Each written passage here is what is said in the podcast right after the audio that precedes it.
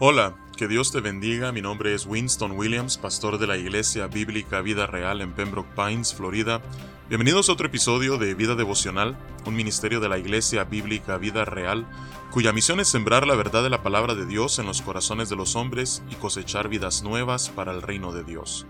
Para más información puedes visitar nuestra página web www.ibvidareal.org o seguirnos en redes sociales en arroba ibvidareal. En este día estaremos meditando en el Salmo 104. Este es un salmo algo eh, extenso, 35 versículos, pero es un salmo hermoso, y en él, tal como el título lo describe, vemos cómo Dios cuida de su creación. Sí, ah, el deísmo eh, es una idea religiosa y filosófica que no es acertada. Eh, esta filosofía postula que aunque hay un creador, ese creador ha abandonado a la creación y la ha dejado a su merced, de manera que no se involucra de manera directa con ah, la creación. Pero en las escrituras nosotros nos damos cuenta que el Dios creador de los cielos y la tierra, aunque es un Dios trascendente, a la vez es un Dios inmanente, es decir, Él no solamente está cerca, sino que además interviene de manera directa en la creación. Y eso es precisamente lo que vemos en este salmo, el cuidado providencial del Creador de los cielos y la tierra. Así es que este salmo sigue los seis días de la creación que encontramos en Génesis y de una forma poética hermosa nos lleva a través de cada uno de esos días en los cuales vemos cómo no solamente Dios es el creador, sino aún después de haber creado, Él continúa cuidando de su creación. Así es que iremos leyendo a través del Salmo y nos iremos deteniendo al finalizar cada día y así meditaremos en el cuidado providencial de Dios sobre el universo. Dice el versículo 1 en adelante. Bendice alma mía a Jehová. Jehová Dios mío, mucho te has engrandecido, te has vestido de gloria y de magnificencia.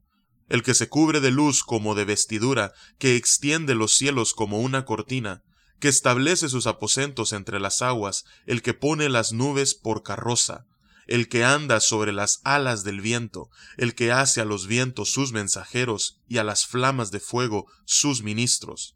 Él fundó la tierra sobre sus cimientos, no será jamás removida. Con el abismo, como con un vestido, la cubriste, sobre los montes estaban las aguas, a tu reprensión huyeron, al sonido de tu trueno se apresuraron, subieron los montes, descendieron los valles, al lugar que tú les fundaste, les pusiste término el cual no traspasarán ni volverán a cubrir la tierra. Vemos en estos primeros nueve versículos lo que fueron los días uno y dos de la creación.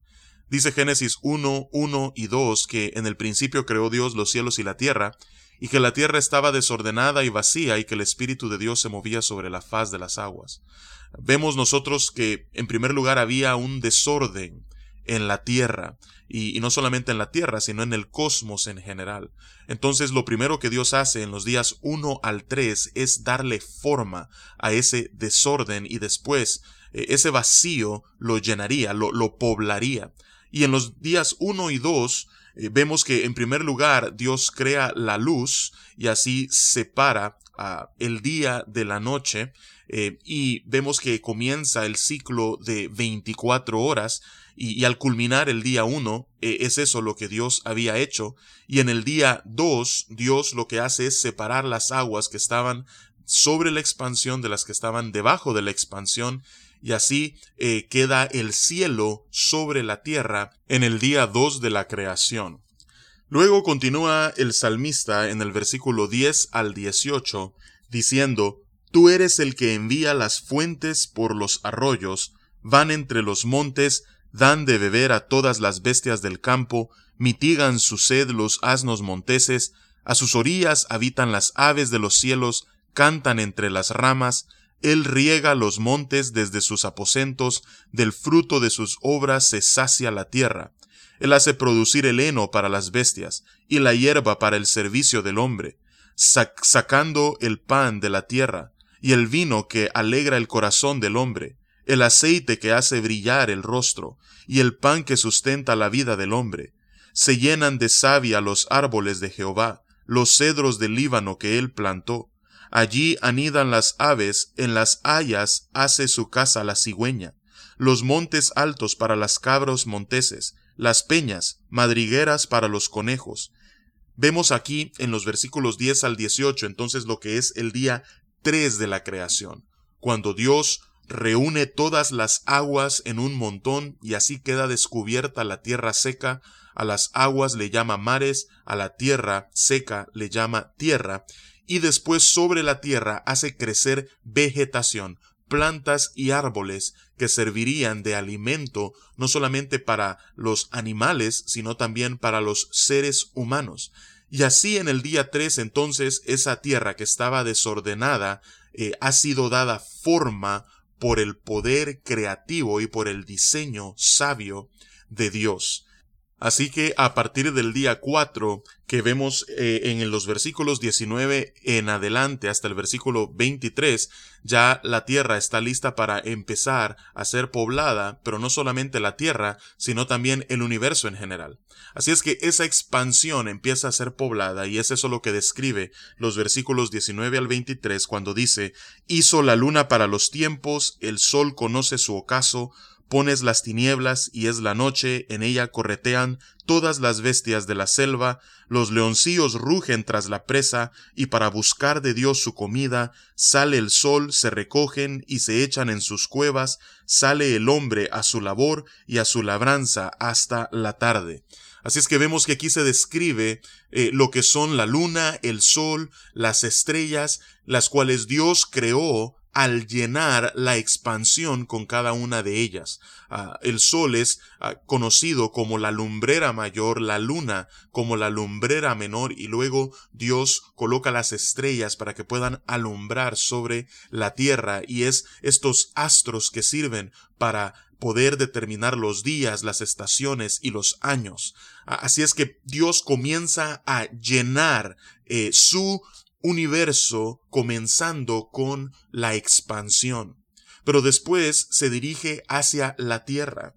A partir del día 5, que es descrito en los versículos 24 al 26 de este salmo, Dios empieza a poblar la tierra, comenzando con los cielos y con los mares. Dice el versículo 24 al 26, Cuán innumerables son tus obras, oh Jehová, hiciste todas ellas con sabiduría. La tierra está llena de tus beneficios. He ahí el grande y anchuroso mar, en donde se mueven seres innumerables, seres pequeños y grandes, allí andan las naves, allí está Leviatán, que hiciste para que jugase en él. Vemos entonces aquí que describe cómo Dios ha llenado los mares y eso Dios lo hace en el día 5 de su creación. Ah, y, luego vemos finalmente a partir del versículo 27 hasta el 30 lo que es el día 6 de la creación, cuando Dios ah, hace a todas las bestias del campo, los animales que se arrastran sobre la tierra y también al ser humano. Dice los versículos 27 al 30, todos ellos esperan en ti, para que les des su comida a su tiempo, les das, recogen, abres tu mano, se sacian de bien, escondes tu rostro, se turban, les quitas el hálito, dejan de ser y vuelven al polvo. Envías tu espíritu, son creados y renuevas la faz de la tierra. Entonces aquí está haciendo referencia a todos aquellos que habitamos sobre la tierra seca, que esperamos en Dios para que Él pueda proveernos nuestro sustento. Después de todo, cuando Dios creó al hombre y a la mujer, les dijo que toda planta y que todo árbol sería para alimento, no solamente para ellos, sino también para todos los animales de la tierra. Así es que vemos que en los días 1 al 3 Dios le da forma a esa creación original que estaba desordenada y luego, en los, en los ah, días 4 al 6, Dios comienza a llenar ese vacío que había en el cosmos, tanto en el cielo como en la tierra. Y eso es lo que es descrito de manera poética y hermosa desde los versículos 1 hasta el versículo 30. Pero algún día esta creación no será más. Algún día, según Apocalipsis 20 al 22, Dios hará todas las cosas nuevas en unos nuevos cielos y en una nueva tierra. Y es a eso a lo que este salmista hace referencia en los versículos 31 al 35, cuando habla acerca de el futuro. Dice, sea la gloria de Jehová para siempre, alégrese Jehová en sus obras. Él mira la tierra y ella tiembla, toca los montes y humean. A Jehová cantaré en mi vida, a mi Dios cantaré salmos mientras viva. Dulce será mi meditación en él, yo me regocijaré en Jehová. Sean consumidos de la tierra los pecadores, y los impíos dejen de ser. Bendice alma mía a Jehová, aleluya. E, esta última porción del Salmo evidentemente mira hacia el futuro, en el día en el cual Dios juzgue la tierra, y esta creación sea destruida y él entonces haga una nueva tierra y cielos nuevos en los cuales habitaremos todos aquellos que hemos sido escogidos por él para gozar de una vida eterna juntamente con él. Así es que vemos acá en realidad lo que es la historia de la redención, desde la primera creación hasta la segunda creación que es descrita al final de la palabra de Dios. Así es que qué hermoso es poder meditar en la obra creativa de Dios, pero no solamente en cómo Dios ha creado, sino a lo largo de este salmo vemos su presencia en la creación mientras Él cuida de una manera providencial eh, sobre ella. Así es que tenemos mucho de qué estar agradecidos para con Dios. No, Dios no ha abandonado la creación a su merced. Dios está presente y está interviniendo de tal manera de que el curso de la historia pueda cumplir sus propósitos y la final que Él ha determinado desde antes de crear. Así es que los dejo con ese pensamiento en este día, que el Señor los bendiga y con su favor nos encontraremos mañana.